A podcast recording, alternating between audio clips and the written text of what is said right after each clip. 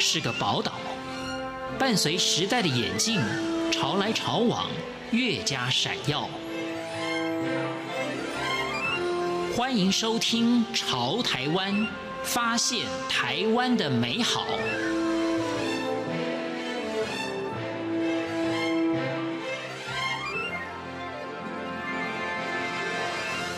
听众朋友您好，欢迎您收听《潮台湾》，我是文心。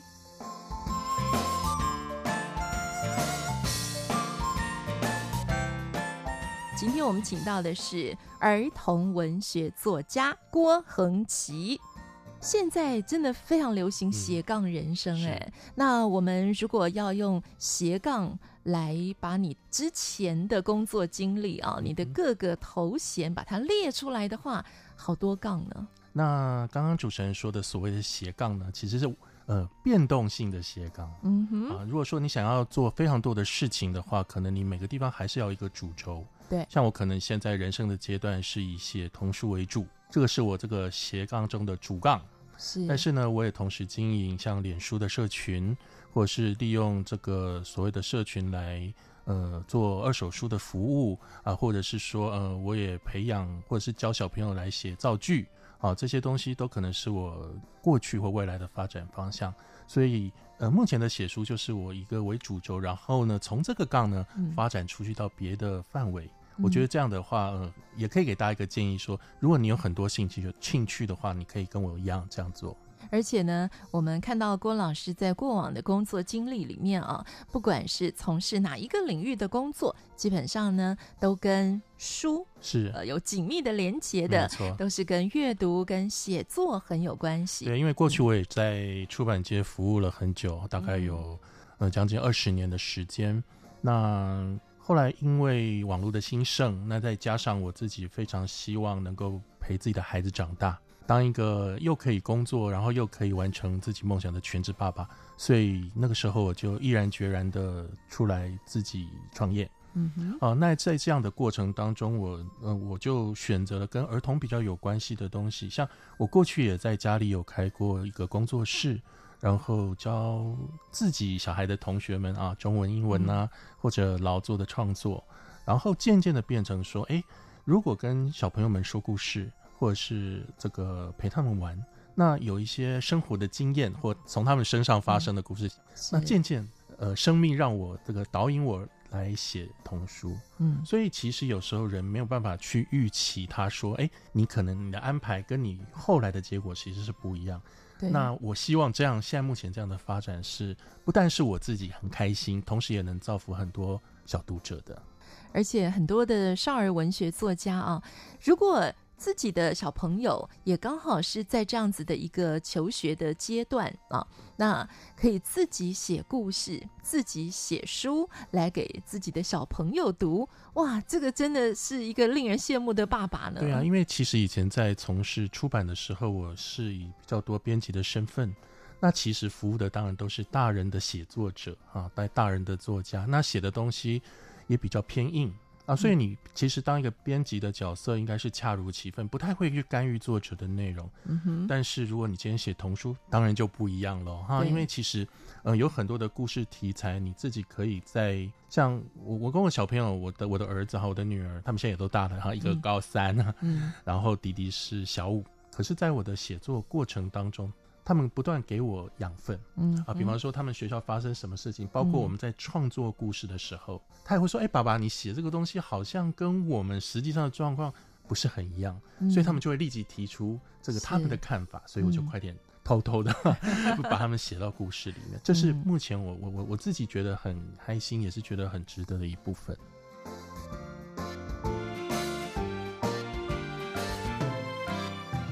所以，少儿文学作品的写作的技巧，或者说写作的内容之一啊，就是刚提到要有教育性。其实，对于现在很多的大人来讲，好像我们说出口成章，可是现在很多的年轻的朋友，那对他们来讲可是蛮陌生的耶。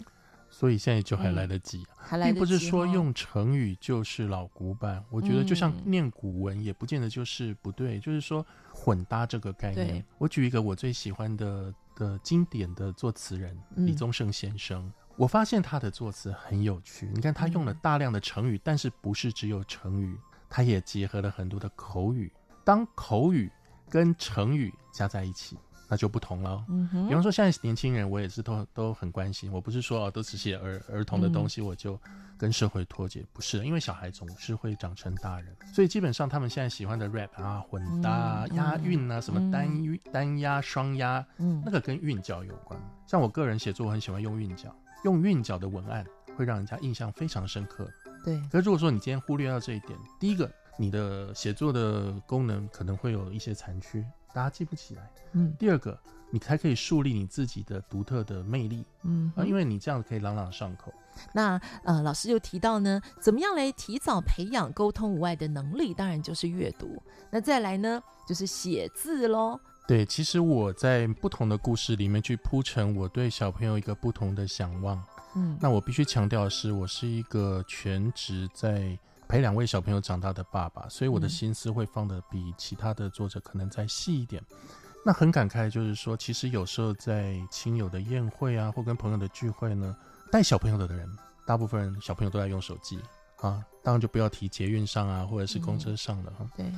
那如果有一天停电该怎么办？于是我就想说，哎，如果今天我们有新文房四宝跟旧文房四宝，那新文房的当然就是手机啊、平板啊、随身碟啊。那旧的文房四宝大家知道是以笔为主的笔墨纸砚。嗯，我写这个故事的目的就是要倡导，就是说大家不要忽视到传统传播的，包括包括写的这个这个的事情。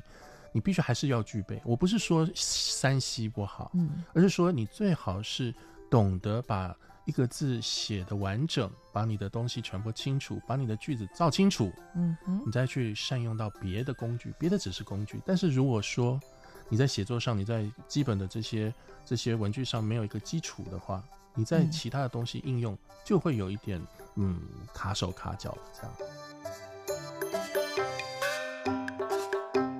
尤其像郭老师本身呢是新闻研究所的硕士啊，所以接受了这方面的一个专业的训练。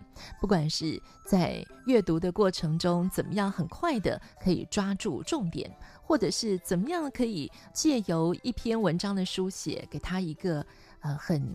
能够我们现在说吸眼球的 这个标题啊，那这些也都是您过往自己本身的一些学经历上的呃不断的训练，还有很多自己阅读的累积嘛啊，所以郭老师自己本身就是一个非常重度。爱好阅读的人哦，是，嗯，所以在十年前自己开始创业的时候呢，创了这个脸书店，是，也都是一直跟出版啦，或者是自己阅读的书很有关系的。对，因为其实我算是很早就从出版进入到网络这个这个工作领域当中。嗯、那我过去曾经负责过最早最早的大家熟悉的博客来网络书店。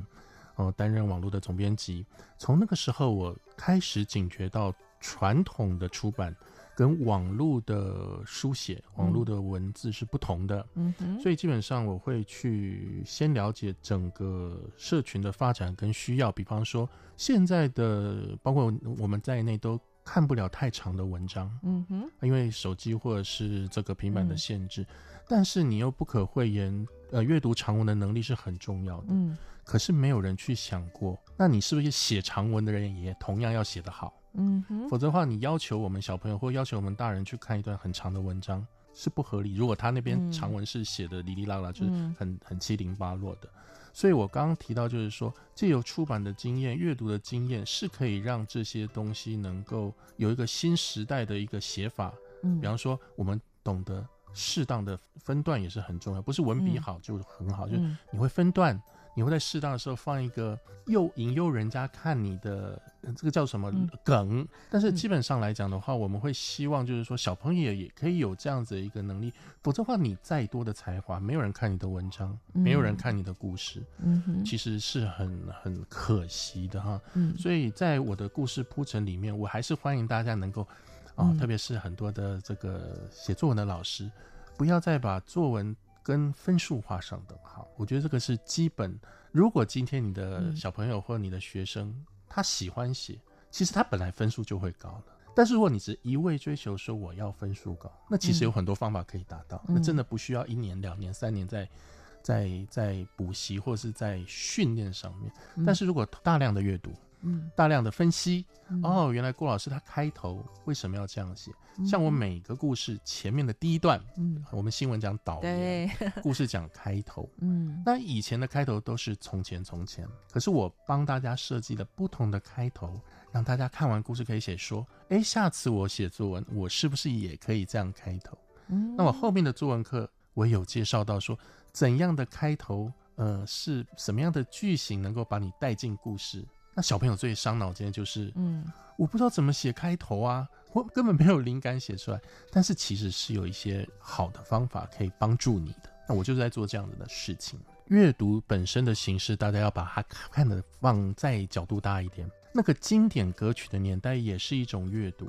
我我常常跟我女儿讲说，你如果进去写作文没灵感的时候，你就唱首歌吧。有很多的歌词啊，台湾其实有很多的词人，嗯、大家都只重视说这个是阿妹唱的，这个是蔡依林唱，嗯、但是背后有很多非常优秀的词人，嗯，在填词，在做在做这些事情。那他们其实用的东西，歌词本来就是一个精简化的过程，嗯，就像我们电脑一样，我们电脑就是把位元浓缩，把资料才能储存这么多。呃，会作词的人一定都是这个所谓把他的文字精炼，所以你不妨就是说能够唱，或者是回去听。呃，更多经典的歌曲啊，包括情歌也好，励志的也好，嗯、因为歌曲可以让你记在脑子里比读一般的文章久，对所以你在哼歌的时候，你自然而然就可以随时二十二十四小时复习。这些歌曲的文字的用法跟曲式，这个我一定会写一本书。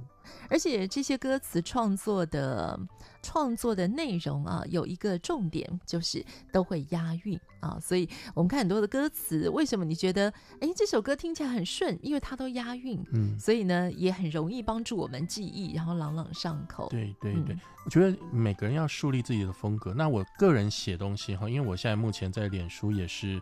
呃，有在创作所谓的金句哈，就是让人家觉得看了这个眼球啊突然转动啊，突然那个灵机一动的句子。嗯、那这样子的创作过程是我自己的个人的观点，就是你句子写得好，嗯，你的写作自然好。嗯、我们现在强调说啊，小朋友要写很很很多文章练习，嗯、但是大家忽略到一个段落或甚至那个一个句子的结构，你先练习好再说。嗯、那我现在就很多的时间都是在在帮大家来。来研究跟分析这样子一个写作模式，嗯，那我也很希望就是说，大家先把句子，有时候觉得你写五个句子，其实一个小故事，嗯、一个极短篇就完成了。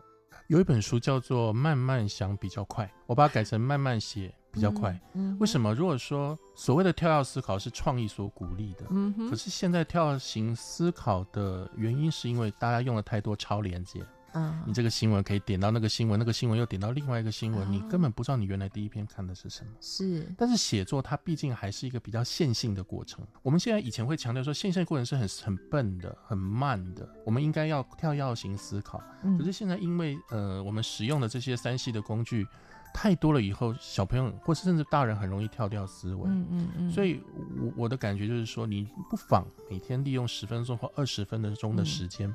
有些人会强调大人的书写、嗯、啊，前几年的出版很多这样子抄诗词啊、抄经典啊，嗯、呃，我觉得这个东西就是我刚刚讲的，就是手脑呼应啊。嗯，你在手写的过程，很多的医生也强调手写的治疗功能。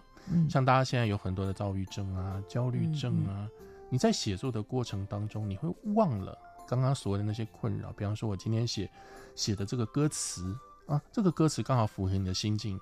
你写着写着就唱出来了，唱出来以后你就开心了，嗯、就满足了，就释怀了、嗯、啊！所以，所以我觉得能够透过这样子不同的一个，这不是一种复古，反而是一种创新。我刚刚还是讲讲混搭，你不一定要在复古跟创新之中选一个，你可以想办法找一个连接把它连起来，而写字是最好的连接。